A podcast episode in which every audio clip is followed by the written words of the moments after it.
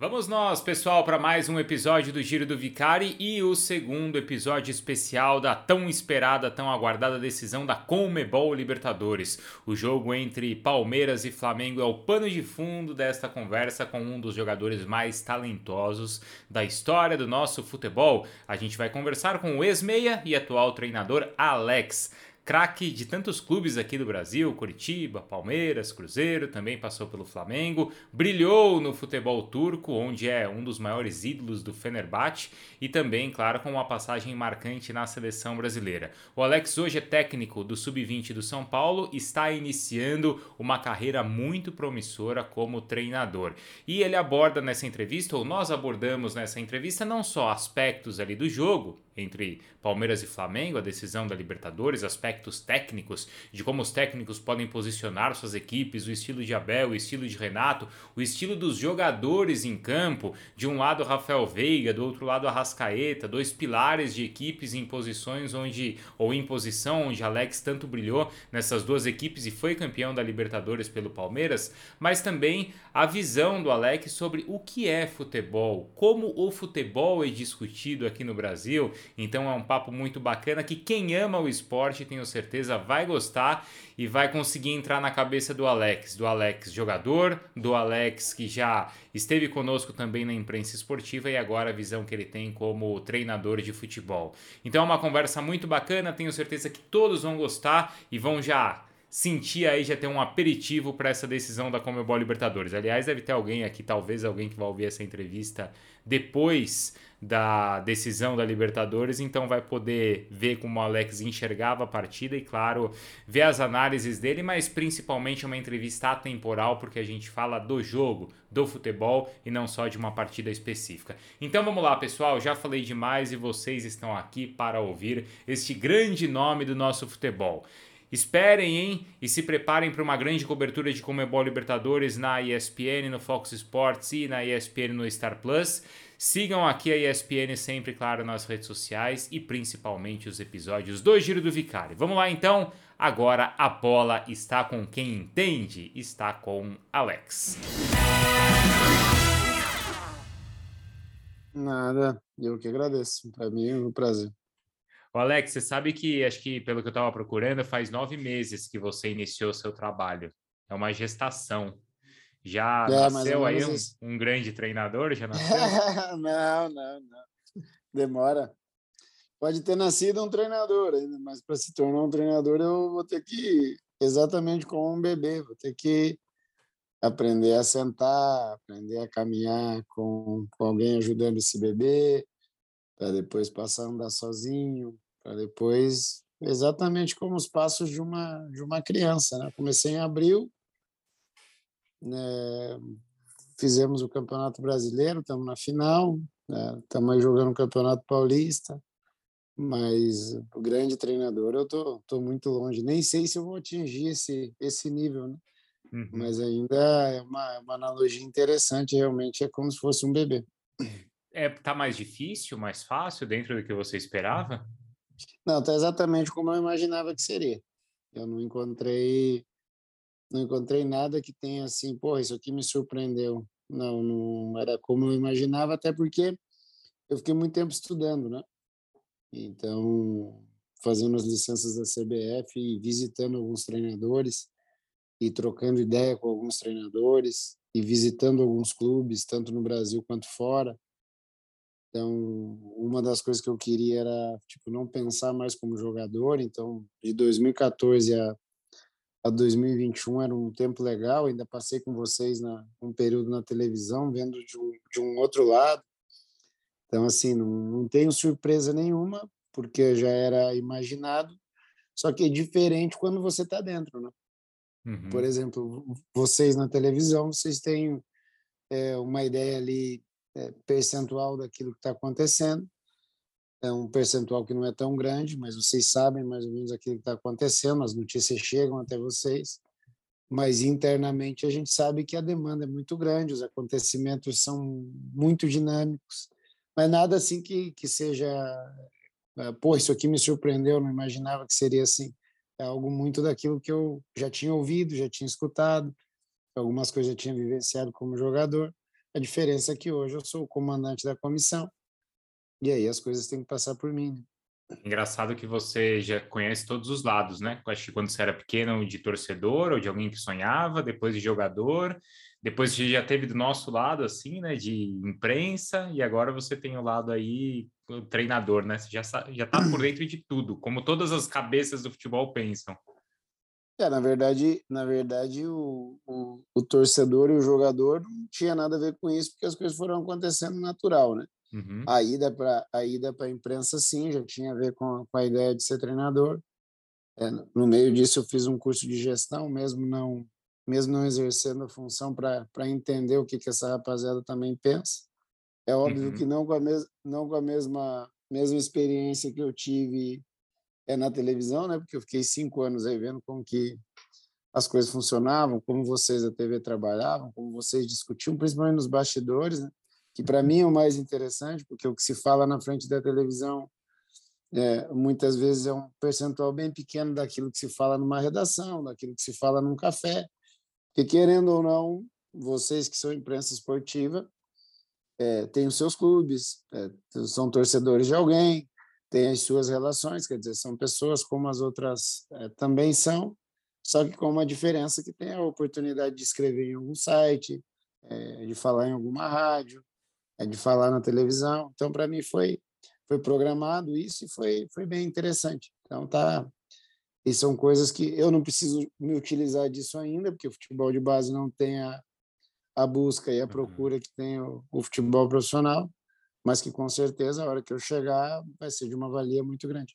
Então, assim, quando você fica cinco anos trabalhando na imprensa, foi para entender como era o nosso trabalho, imaginando um dia eu serei vai, entre aspas, vidraça. Então, é assim isso, que eu vou precisar me. É assim? Isso. É assim mesmo? Isso aí. Quando eu vou para a televisão, tanto que na época quem me faz o convite é o Plihal, o Arnaldo e o, e o Palomino. E eu dizia para eles na época que eu seria treinador em, é, em alguns anos. Uhum. Então já foi meio que para usar até para para o meu futuro como treinador, né? A hora que eu que eu achasse que fosse necessário eu vejo muitas vezes a relação entre entre a imprensa e os treinadores é uma relação confusa, muitas vezes por por uma responsabilidade do treinador, outras vezes por uma responsabilidade da imprensa. Então, a gente tem que ter o equilíbrio necessário para saber né, como conduzir esse tipo de situação. Uhum. Agora, Alex, você falou do período que você, da vivência que você teve como jogador, do período também de, de estudo, né? Hoje você, como treinador, o quanto é de vivência, o quanto é de estudo? É, você consegue equilibrar isso? Depende do momento, né? Por exemplo, uhum. na hora de na hora de desenhar um treino é muito do é muito do estudo, porque enquanto jogador você não tem isso. Então, por exemplo, quando se define um modelo de jogo, se define em cima daquilo que você acredita, em cima daquilo que você estudou. Então é muito do muito do teu feeling, mais um pouquinho daquilo que você estudou, daquilo que você troca de ideia com os outros, daquilo que você observa. Então, eu acredito que o no meu caso, né? Tem gente que uhum. acredita que seja diferente. Tem gente que acredita muito no estudo, tem gente que acredita muito na, na nas passagens anteriores dele. Né? Então, aí dão, dão pesos diferentes. Eu já busco o peso no equilíbrio, né? Trazer aquilo que eu vivi, aquilo que eu vivenciei, mas aquilo que eu, que eu estudei, aquilo que eu sigo estudando, aquilo que eu acredito, eu acredito que é de uma maneira mais equilibrada. Às vezes fala mais alto a, a minha vivência, às vezes fala mais alto a, é tudo aquilo que a gente estudou. Mas você tenta estudar aquilo que te dava prazer em campo? Ó, quero que meu time jogue não, assim? Muito, muito não, pelo contrário, não, muito pelo contrário. Até porque não, aquilo que, aquele futebol que eu joguei não existe mais hoje. Uhum. Eu, eu parei de jogar em 2014, nós estamos em 2021, eu inicio minha carreira no, no meio da década de 90, eu começo a jogar em 95. Então, se nós olharmos, por exemplo, somente a disposição dos jogadores dentro do campo, são disposições hoje que nem existem mais, né? que poucos se utilizam, que poucos usam. Então, é muito mais de você ter uma lembrança de como funcionava e tentar trazer uma coisinha ou outra, mas tudo mudou, né? treinamento mudou, a forma como se treina mudou, a forma como se posiciona dentro do campo mudou, a forma como nós nos relacionamos mudou muito, a forma como é, se relacionam os profissionais de futebol com vocês da imprensa mudou demais. É, são mais de 20 anos, né? a sociedade mudou, enfim. Se nós pegarmos hoje, eu treino meninos de 20 anos. É, o que eu dizia com 20 anos, o que eu pensava com 20 anos é totalmente diferente do que um menino pensa hoje, do que um menino imagina com 20 anos. Então, se eu trouxer muito do que eu tinha lá atrás, é, realmente não me serve. Então, tenho que pescar né, algumas coisas que de repente cabiam lá e de repente caibam hoje, mas as mudanças são, são enormes daquilo que eu vivenciei como atleta para a geração de hoje. Mas você acha que tudo mudou para melhor? Não, tudo mudou. E aí, se você Não vai... quer dizer que é melhor ou pior. Hum, você vai dizer se é melhor ou pior, vai, vai dar da opinião de cada um, né? Até porque uhum. futebol, cada um tem uma visão, cada um tem uma ideia, cada um defende aquilo que, que gosta. Por exemplo, tem gente que detesta três zagueiros e tem gente que ama três zagueiros. É, tem gente que fala que não pode jogar com dois volantes e tem gente que adora jogar com dois volantes. Então, quando a gente vai discutir futebol, na verdade, você está discutindo aquilo que você gosta. Né? Uma das coisas que eu aprendi particularmente na, no meu período de imprensa é que muitos comentaristas não defendem ou não é, criticam o trabalho do treinador eles fazem um comparativo de ideias. Eu, Alex, comentarista, é, não gosto do trabalho do Rogério Ceni, mas não cito o trabalho do Rogério Ceni, cito só o que eu penso de futebol, como eu vejo futebol. E aí muitas vezes o treinador fica no meio do caminho porque é um debate sem a presença do treinador, né? Então assim, quando se discute futebol, se defende ideias próprias. Uhum. E aí elas são variadas. Então tem muita gente que vai dizer que lá atrás era melhor, que hoje é mais legal, que os jogadores lá de trás é, jogavam mais do que os jogadores de hoje. Aí você vê um jogador hoje errando um passo, o cara fala, pô, na década de 80 isso não acontecia, o que é mentira. Né? Então, assim, cada um defende a sua ideia e se for um debate inteligente, você pode é, conseguir pescar e uhum. absorver muitas coisas. Né? Se não for aquela coisa é que que vira aquela polarização de dizer não, eu estou certo, você está é. errado. Eu acho que dá dão boas discussões. Né? Existe uma uma situação que as pessoas falam que é, futebol não se discute, né? Eu já penso ao contrário. Eu acho que dá para se discutir, cada um com seus argumentos. Agora, as ideias são variadas. Né? Existem várias formas de, de se ganhar e isso é o que, que é o mais interessante no esporte, é isso. Mas você sabe que aí eu acho que é um problema em todas as áreas, né? Sei lá, de política, de qualquer questão e também no futebol é até uma autocrítica, assim, né? Às vezes, quando a gente está discutindo, a gente não quer discutir, a gente quer ter razão, a gente quer ganhar é, a discussão, então... né? Aí é um problema, né? Não, e no futebol é louco. Vou dar o exemplo do Abel Ferreira no Palmeiras. Uhum. O Abel, ele está sendo questionado o, as escalações que ele tem feito nos últimos jogos. Uhum. É, e quem aponta o dedo para o Abel não tem embasamento daquilo que está planejado lá dentro daquilo que ele combinou com a diretoria, daquilo que ele combinou com os próprios jogadores, daquilo que ele combinou com a sua comissão técnica. Ele não está mentindo para ninguém, ele está passando para quem é envolvido lá dentro. Só que a gente tem uma cultura de que o, a imprensa tem que saber, que o torcedor tem que saber, e quando não sabe, é, surge esse tipo de situação. Ah, devia escalar A ou B, é, hoje escalou esse, não escalou aquele. E aí, quando ele responde como ele respondeu, pô, vocês são loucos, eu sei aquilo que eu estou fazendo, é porque ele ali dentro ele está dividindo muita coisa com o grupo dele, né? com os jogadores, com a diretoria. E quem está fora está emitindo uma opinião, muitas vezes, sem saber o que está acontecendo, em cima da expectativa dele. Não, eu aqui queria que fosse Sim. assim. E aí vira essa, essa coisa de, de um debate. E às vezes o treinador assimila isso e vai embora mas muitas vezes o treinador não assimila e quer discutir esse tipo de situação. E a partir do momento que ele vai discutir, é, se perde os parâmetros, porque ele sabe o que está acontecendo e a imprensa não sabe. Ou, às vezes, não é nem a imprensa em geral, às vezes é um comentarista, um repórter. Uhum. Então, assim, aí a coisa acaba se perdendo. É, e é assim, é interessante que às vezes eu já vi mesmo a discussão assim nessa semana antes do resultado, certo? Antes do final do plano dele já tentar entender se deu certo ou deu errado, ver essa discussão. Abel é. errou, o jogo nem aconteceu ainda, como é que eu vou saber se deu certo ou se deu errado? Tem umas coisas muito legais que, que, que eu vi aí desse lado e, e hoje, uhum. é, como telespectador, eu, eu sigo vendo do lado de cá, que é o seguinte: se perder domingo, o treinador cai. Uhum. E, e aí, às vezes, um, um, dirigente dá uma entrevista, não, ele, ele continua, ele está prestigiado, ele ganhou hoje, ele está prestigiado, mas daqui duas semanas volta ao assunto. E aí o que menos se discute é o trabalho, o que menos se discute é o que o cara fez, o que deixou de fazer. E, infelizmente, a gente é em cima de uma cultura de resultados e não de uma cultura de trabalho. Uhum. É, o, o, o, resultado final ele é muito questionado. Você ganhou ou você foi vice-campeão? Parecendo que ser vice-campeão é um desastre. E tem uma coisa que para mim é a coisa mais legal é o seguinte, vai começar o ano e alguém da imprensa fala assim, com esse elenco, é, esse time tem condições de brigar pela Libertadores.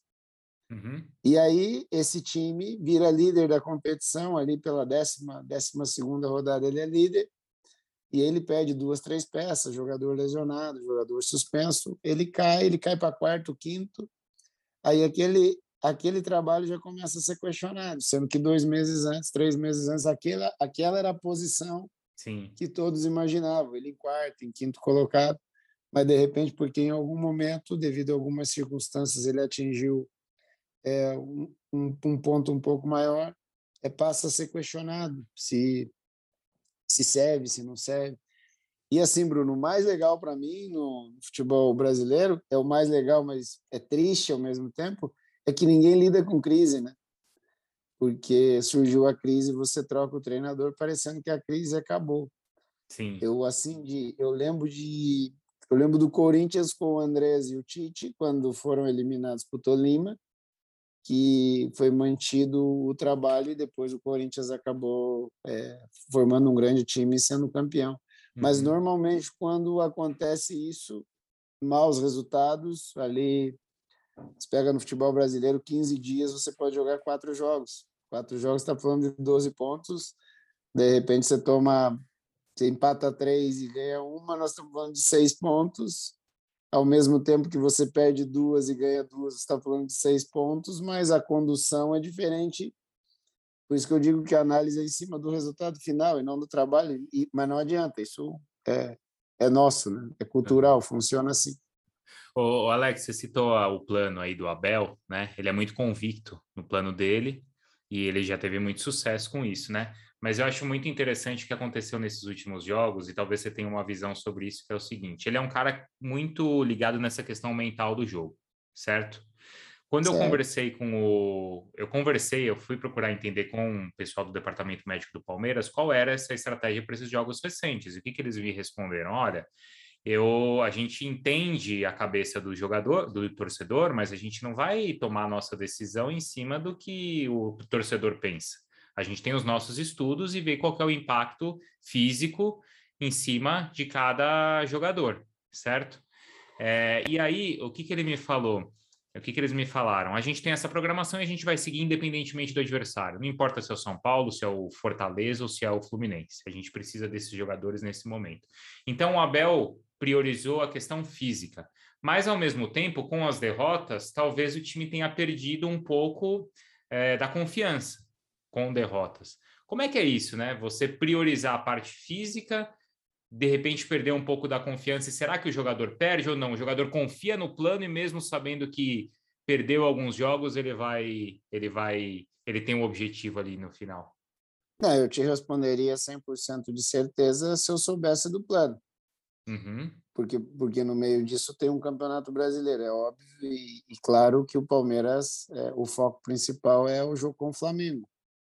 Isso ninguém vai discutir, e o do Flamengo é a mesma coisa com, com o Palmeiras.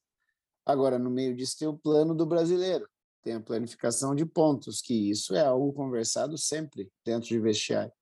Olha, nós vamos enfrentar o São Paulo, o Fortaleza, é, o Bahia, é, nós vamos enfrentar o Ceará e tal. Em 15 pontos, a gente imagina fazer nove. Se você, dentro desses 15, fez os nove, está dentro daquilo que foi conversado. Uhum. Agora, dentro daqueles 15 pontos imaginados você faz 7, já não alcançou. Aí já começa a mudar. Então eu realmente é, eu realmente eu não consigo tá. responder tá. porque eu não sei qual é o plano do Palmeiras é. referente é. ao ao Campeonato Brasileiro. Agora, a parte da ciência é muito forte, porque hoje a rapaziada, é, através dos estudos, através dos exames, vai tendo um reconhecimento muito mais rápido da, da capacidade daquele jogador de, de jogar e de se recuperar, né? Porque a grande briga do, do nosso futebol é isso: como treinar, é como jogar e como recuperar o cara para o próximo passo, próximo treino, próximo jogo. E aí clubes como como Palmeiras, como Flamengo, como São Paulo têm departamentos é, firmes, convictos que ajudam ajudam o treinador a trabalhar no dia a dia no que eu conversei com os psicólogos, e até interessante, um, um, um, me falou o seguinte: olha, eu acho que o jogador do Palmeiras ele vira a chave porque ele já viveu essa situação. No confronto contra o Atlético, no confronto contra o São Paulo, viveu na Libertadores do ano passado. Então, para eles não é uma novidade ele focar em uma competição e de um jogo para o outro conseguir assim esse objetivo. Você acha que é fácil para o jogador? Oh, agora é o que a gente precisa? Não é fácil, mas ele acostuma, né? Porque ele reconhece o campeonato. O campeonato brasileiro é um campeonato longo, do qual o Atlético Mineiro disparou. Uhum. Então, por isso que eu digo, qual é o plano do Palmeiras? Porque tem a situação financeira, tem a situação de classificação para Libertadores, tem todas aquelas coisas que, de repente, você ser terceiro, ser quarto, ser quinto, muda essa questão financeira, muda a questão da classificação. Então, é, essa mudança de chave existe, principalmente quando você reconhece o campeonato a Libertadores era eliminatório. Eles sabiam disso diante do São Paulo, eles sabiam disso diante do Atlético. Agora sabem que o jogo do Flamengo é um jogo único, que além do jogo tem toda a situação para frente de Mundial de Clubes, toda aquela coisa que a gente sabe que, que o título da Libertadores oferece. Então essa mudança ela, ela existe na maioria dos clubes em que tem essa condição de disputar dois campeonatos e distintos, né? Um mais longo, é, um, de, um de ponto corrido e um outro onde as coisas se definem em 180. E agora pior, porque agora é jogo único, né? Então, e, e com uma experiência grande do, do jogo passado é, diante do Santos, com uma experiência boa diante do jogo do Atlético Mineiro, onde, onde se viu dominado e mesmo assim conseguiu passar em cima daquilo que eles já tinham planejado. Então, assim, o, é, sem saber, Bruno, o que eles conversam lá dentro, uhum. é difícil da gente afirmar alguma coisa. Mas como você conversou com, com alguns lá de dentro e o próprio Abel nas entrevistas ele fala, eles têm o plano e vão seguir. Como o Flamengo também tem uma casca muito grande em saber que estava tudo dando errado e em cinco minutos um título mudou, né? Eles têm isso, né? Eles vão ter essa confiança tem, até o final. Tem, tem, porque se nós olharmos os dois finalistas, o Palmeiras é, caminhava contra o Santos para que o jogo seguisse no empate, quando aparece a cabeça do Breno Lopes e faz o gol numa bola em que teve confusão com o Cuca um pouco antes, segundos antes. Tudo isso mexe dentro do jogo. É, se a gente for olhar bem no detalhe, se de repente o Cuca deixa a bola passar, o jogador do Santos se mantém concentrado, de repente nada daquilo acontecia. Então entra, entra a questão do si, né, do detalhe. E o Flamengo a mesma coisa. O Flamengo vinha atropelando todo mundo, encontrou um River Plate super organizado, de muita qualidade, e perdia até os minutos finais, quando o zagueiro, o zagueiro argentino que é, errava muito pouco, errou na frente do Gabigol, que é, vivia e continua vivendo um momento em que ele perde poucas oportunidades e o Flamengo acaba campeão que é o que resume jogos, né? Não adianta nós olharmos no grosso, porque realmente o que resume jogos de futebol, principalmente os decisivos, são esses detalhes, né? Quem aproveita melhor acaba acaba saindo sempre com vantagem. O Abel fala muito, tem falado muito assim, né? O jogo pertence a eles, pertence aos jogadores. O meu trabalho sempre. aqui tem um impacto de 30%. Você concorda com ele? Concordo. Eu já achava isso jogando. Hoje, é, eu já achava isso jogando, que o treinador tinha uma participação muito grande durante a semana e momentos antes do jogo, mexendo ali uma coisinha ou outra. É, raras às vezes no intervalo, quando ele conseguia fazer alguma coisa, mas muito é do jogador. É o tamanho da personalidade do jogador encarar um jogo como esse. Porque vamos lá, Bruno, vamos falar de, de futebol. O Abel ou o Renato, ou o Rogério no São Paulo, ou o Cuca no, no Atlético, ou o Mancini no Grêmio, qualquer treinador, o Guto no Bahia, ele imagina, ele tem uma ideia. Então ele fala assim, olha, nós vamos sair jogando e vamos sair, vamos sair de trás com três. eu vou baixar o lateral direito, o zagueiro central vai entrar na bola, o quarto zagueiro abre.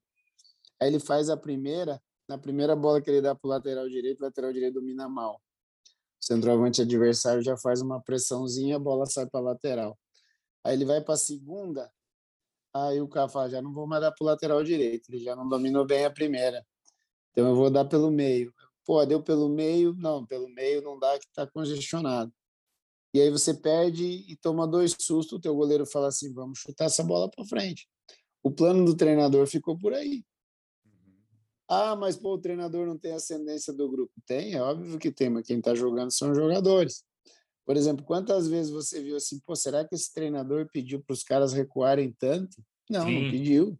Mas você está protegendo um resultado. Você está ganhando de 1 a 0, tem minuto 30. Tá o treinador gritando, vai, levanta, sai um pouquinho, pressiona lá, o cara não vai, porque o gol dele está aqui, ele vai proteger o gol dele aqui. Então, quando, quando nós dissemos isso, de que é, o jogo pertence ao jogador, é nesse sentido. Uma outra coisa que eu sempre dou um exemplo é o seguinte: o treinador, ah, esse time não tem nada ensaiado. Às vezes tem o jogador que não quer fazer, não tem coragem para fazer. Por exemplo, vou bater um escanteio. O cara treina um escanteio curto, uma movimentação toda na área. E aí o jogador vai bater e bate lá do jeito que ele quiser, bate na área, esquece que esquece o que ensaiou, esquece o que treinou, ou às vezes ele lembra algum jogador faz o movimento que era para fazer, mas acaba não recebendo. É nesse sentido. Porque se nós olharmos qualquer jogo de qualquer época, é, ele fica definido em cima de algum detalhe que alguém uhum. tenha se aproveitado do jogo. Uma das coisas que eu acho mais engraçado em futebol é quando eu, é, e aí volto para a imprensa esportiva, quando ela diz assim, treinador A deu um nó tático no treinador B. Hum. Aí eu olho aquilo e falo, pô, é engraçado isso, porque não estava combinado que o cara escorregaria. Isso. Vou dar um exemplo do, vou dar um exemplo do Flamengo e São Paulo. Quando a bola veio para o Miranda, na primeira bola, se é um zagueiro que não tem tanta confiança, empurra essa bola para frente. Uhum. O Miranda circulou dentro da área e entregou para o Lisieiro. O Lisieiro, se é um cara com menos confiança, joga essa bola para longe do gol, não espera, veio o bloqueio.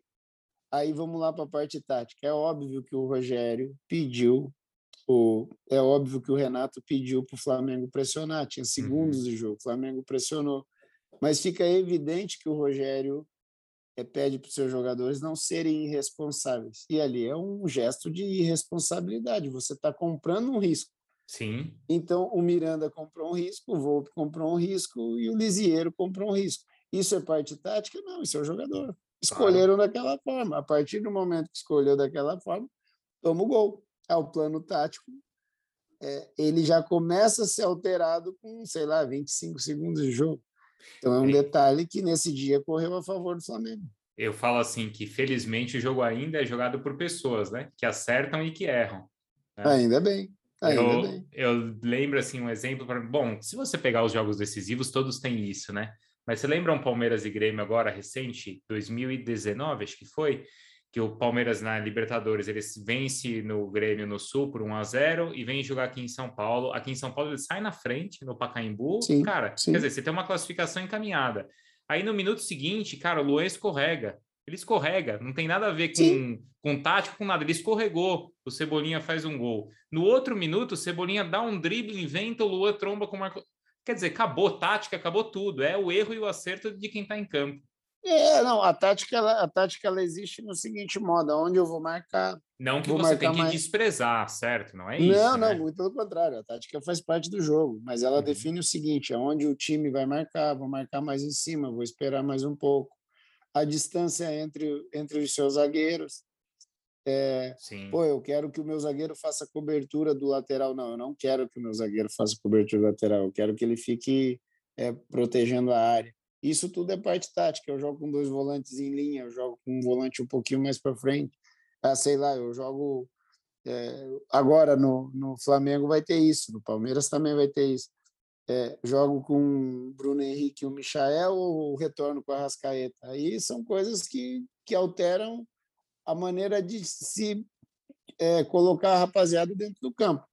Mas a hora que a bola começa a rolar, se você vai dominar bem, se você vai dominar mal, É tudo do jogador, não tem o treinador não tem um joystick ali que ele fica, agora você toca para direita, agora você toca para esquerda. Isso o cara tem que o cara tem que definir. As ideias existem, existem, mas os detalhes eles são dados por, por jogador. Vou dar um exemplo. Lá atrás você pegava o Neto, por exemplo, no Corinthians, a coisa estava linda, montadinha, o Neto arranjava uma falta, cavava uma falta e metia na gaveta. E aí, fazia o quê? Uhum. Então, assim, é, é, a parte tática é importante, é importantíssima, mas acima disso estão, os jogadores, que são eles que vão executar as ações dentro do campo. Né? Você já viu o treinador mudar o jogo no vestiário? Já, várias vezes. É. Eu já vi treinador, eu já vi treinador ganhar o jogo na semana anterior. É mesmo? É, eu sempre conto essa história. Eu, eu jogava no Cruzeiro, nós fomos jogar contra o Vitória da Bahia no Mineirão e o jogo seguinte era Criciúma e, e Cruzeiro. Hum. E eu tinha, eu tinha dois cartões, o Vanderlei falou para mim o seguinte, você vai forçar o terceiro cartão amarelo contra o, contra o Vitória, porque eu não vou te levar para Criciúma.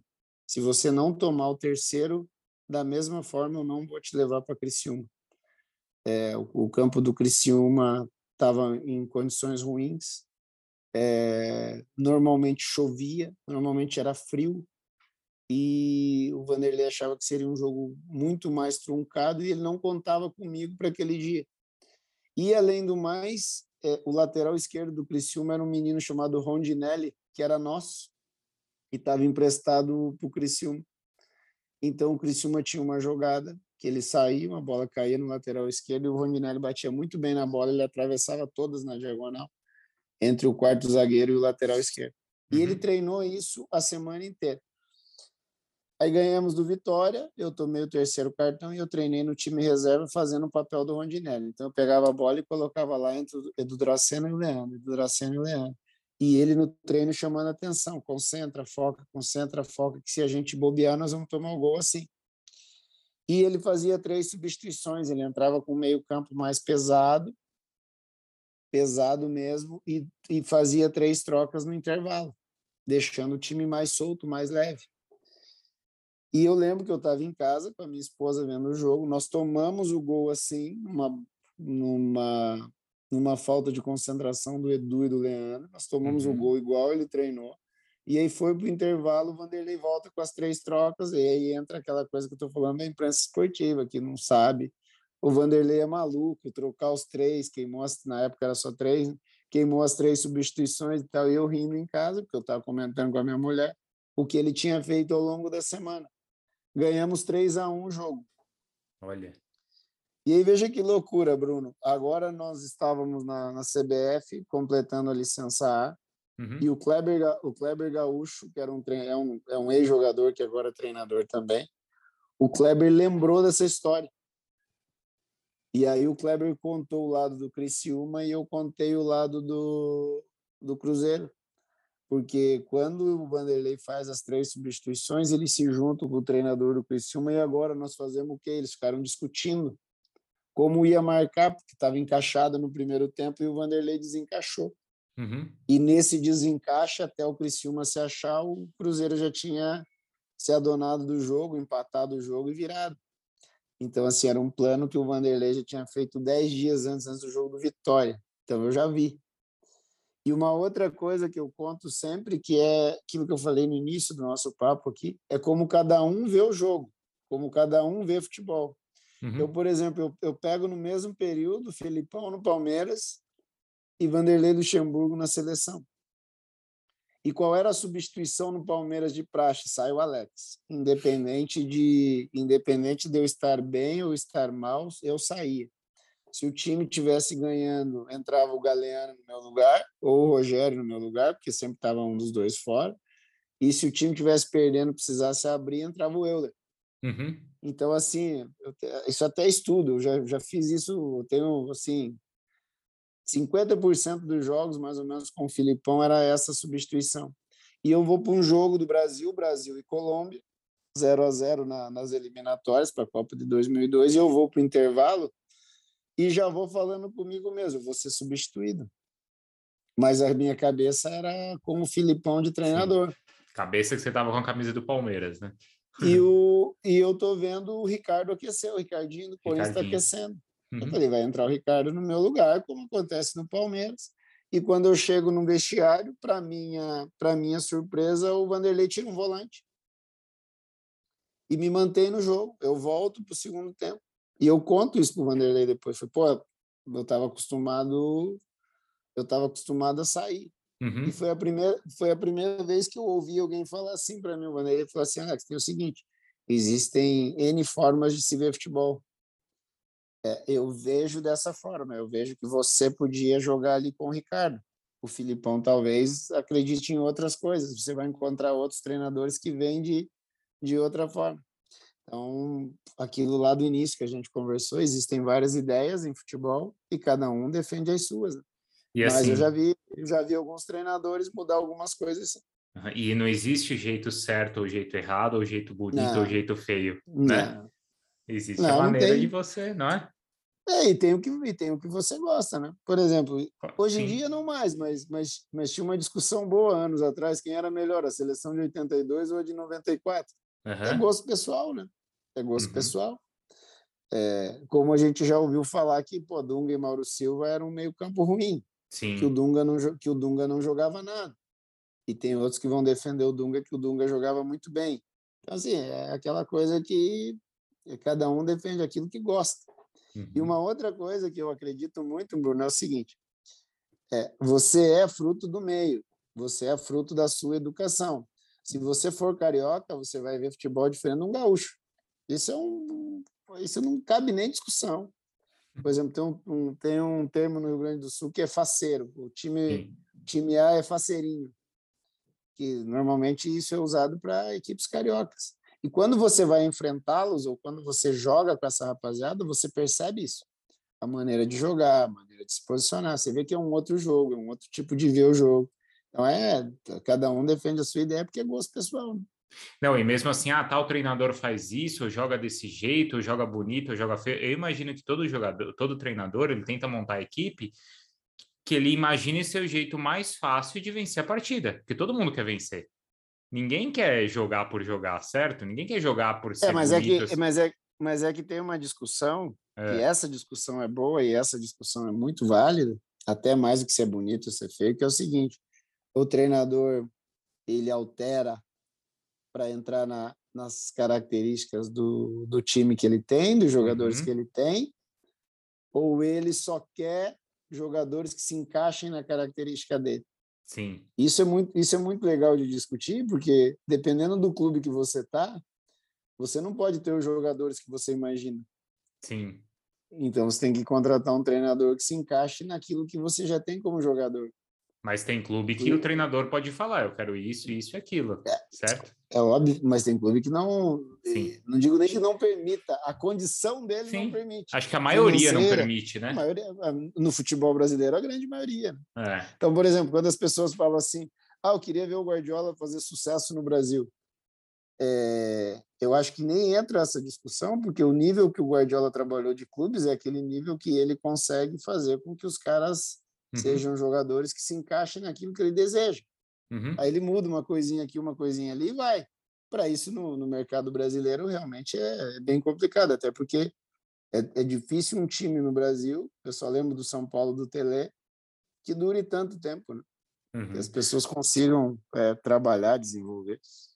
Ô Alex, falando de dois meias aí que estão envolvidos nessa decisão, você sempre, sempre, sempre falou muito bem assim do Veiga certo? Da época de Curitiba certo. que você conhecia, né? Uhum. Antes até dele passar pelo Atlético Paranaense e tal, esse é o jogador importante que ele é hoje, mas você sempre acreditou que ele seria, né? Por Sim. quê? Porque eu via já no Curitiba as, as, as características que ele tem, né? Que ele conseguiu desenvolver hoje. Porque, assim, eu vejo o futebol da seguinte forma: é, relação, qualidade com a bola, ele sempre teve, característica e função. Quais as funções que ele poderia exercer? Se nós olharmos o Veiga com o Fernando Diniz no Atlético Paranaense, ele era um segundo homem de meio, um pouquinho mais para trás. Porque, ao que parece, eu posso estar enganado, o Fernando Diniz conhecia o Veiga do Aldax, de antes do Curitiba. Uhum. Então, de quando ele devia ter ali seus 15, 16 anos. E se você vê o Veiga de hoje, ele não é mais um oito, ele já é quase um nove e meio lá, como se dizia antigamente. É encostado nos homens da frente com liberdade total. E aí ele aprendeu a ele aprendeu a se posicionar na hora de defender. Tudo natural dentro do tempo que foi passando, da idade dele, é, com o comprometimento dele, com o aprendizado normal que tem. Agora, aquilo que a gente olha de cara, que é qualidade característica, isso a gente via no Curitiba. Tanto que quando ele estreia no Curitiba, as pessoas, pô, o que, que a gente vai fazer, o que, que vamos pôr e tal. O treinador era amigo meu, falou: eu vou meter o menino que está no segundo time para jogar. Aí todo mundo que conhecia falou: põe, deixa ele jogar. Ele jogou e foi embora. A carreira dele acabou acontecendo. Aí, de um primeiro momento, ele acaba não ficando no Palmeiras, mas devido a isso, ele não tinha ainda o, o conhecimento total da posição e o principal, ele não tinha confiança do palmeirense. O palmeirense olhava para ele desconfiado. Uhum. E jogar no Palmeiras sem confiança é muito difícil. A partir do momento que ele vai para o Atlético, é, joga bem, num bom nível, conquista título importante para o Atlético, ele volta para o Palmeiras com o Palmeiras falando: opa, a gente tem um jogador aí para ser utilizado. E aí ele começa a ganhar minutos, e dentro desses minutos ele, ele adquire a posição de titular que ele tem hoje. Uhum. E o Arrascaeta? O que, que você mais gosta dele? A mesma coisa que o Veiga. O menino tem uma relação com a bola espetacular, você vê que ele tem muita qualidade técnica, uhum. ele tem uhum. característica um pouco diferente do Veiga, porque ele, ele gosta mais de jogar no corredor, né? principalmente no corredor da esquerda. O, o Veiga passeia mais no campo, mas o Arrascaeta, desde que chegou no Cruzeiro, ele demonstra muito isso. É, pode fazer várias funções ali do meio para frente, aonde o treinador colocar, vai jogar. E aquela coisa, né? O cara sabe jogar futebol, ele não se aperta. Pode dar qualquer bola para ele que ele vai se virar, ele vai arranjar um jeito de jogar. E isso os dois conseguem fazer com pequenas características diferentes, mas são dois jogadores importantíssimos. O Veiga foi para o Curitiba, para o Atlético, hoje é para o Palmeiras. É, o Arrascaeta era importante para o Cruzeiro e é para o Flamengo desde que chegou. Os dois têm muita qualidade. O Arrascaeta ele é um cara mais vibrante em campo. O Veiga ele é mais assim, né? Mais tranquilo, acho que até como você era. Você acha que isso faz alguma diferença? Não, essa, essa é característica individual de cada um. é personalidade, atrás, não é jogo, né? É, não tem, não tem nada a ver com futebol, né? Isso é a educação que eles tiveram. O Veiga é aqui de São Paulo, o Arrascaeta do Uruguai, as referências do Veiga são uma, uhum. uh, umas a, as referências do, do Arrascaeta são outras, então não, e características a gente não discute, né? A gente procura encaixar uma na outra e, e eles estão conseguindo, tanto o Veiga no Palmeiras quanto o Arrascaeta no Flamengo, eles conseguem colocar a qualidade deles à disposição do time, que é o principal, né? Que é o que todo mundo espera, a gente que gosta de futebol, os torcedores dos clubes. Espero que jogadores com, essa característica e principalmente com essa qualidade possam oferecer o que eles têm de bom para os seus times. Tenho uma expectativa muito grande para o jogo, porque Palmeiras e Flamengo se enfrentaram naquela decisão da Supercopa, onde foi um jogo aberto e muito interessante, né? É, e por outro lado, você tem a final, a última final de Libertadores, que foi um jogo muito fechado. Dá para prever o que pode acontecer antes do jogo? Não, porque, por exemplo, um, um minuto você pode ter um escorregão e pode ter um a zero para alguém, né? assim, tudo. olhando o, o, é, o Buda tudo plano. Olhando, olhando como as equipes jogam, é, você vê que é um, é um jogo em que as, as alternâncias de, de ser dono do jogo elas vão existir, né? porque tem muita qualidade o jogo. Então você pega um meio campo do um meio campo do Flamengo que é muito requintado, mas você pega um meio campo do do Palmeiras que é muito forte. Não sei, não sei os jogadores que o Abel vai escolher, mas por exemplo, você tem o, o Felipe Melo com uma experiência absurda de, de, de várias competições. O mais legal do jogo é o seguinte, que ninguém se aperta. Né? Aonde a bola cair, a rapaziada sabe jogar. E isso é o mais legal. Porque o duro em futebol é quando você começa a ver o jogo e o jogo não flui e vai ser estratégico. O Renato vai usar dele, o Abel vai usar dele, os jogadores vão usar as artimanhas que podem usar. Todos eles sabem que um erro pode ser fatal e um erro num jogo como esse às vezes é, carimba a carreira de um cara ou a favor ou contra. Isso é, isso é pesadíssimo e a gente sabe que não tem como fugir disso. Mas eu acredito num grande jogo porque tem grandes jogadores do, dos dois lados, não só jogando, né? Tem as opções para os treinadores no banco. São treinadores que conhecem os seus elencos, né? já estão há algum tempo com eles. O Renato é um pouquinho menos, mas era adversário do adversário do Flamengo, acompanhava com o Grêmio. Então, realmente, a expectativa é de que é, Palmeiras e Flamengo façam um, um jogo muito bom. E a outra loucura do negócio é que vale um tricampeonato, né? Então, realmente é um peso muito grande esse jogo aí. E eu espero que os jogadores desfrutem, né? Porque final de Libertadores é, não acontece a todo momento e eles estão tendo o privilégio de, espaço curto, é, chegar em duas finais. É, isso que você falou é interessante, porque todo mundo vai sabe jogar, né? Até os caras que teoricamente são de mais marcação, assim, mas você pegar, sei lá, o William Arão, Davi Luiz de um lado, o Zé Rafael, o Melo do outro, jogo, jogo. todos jogam todo e, todo jogo. E, e, sabem que a gente também se divirta assistindo. Claro.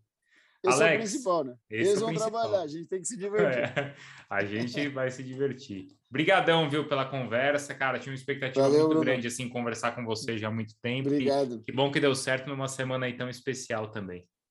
Valeu, velho. Um abraço aí, sucesso. Boa sorte aí na carreira, tá bom? Valeu, Bruno. Obrigado. Um abraço. Valeu. Até mais. Tchau.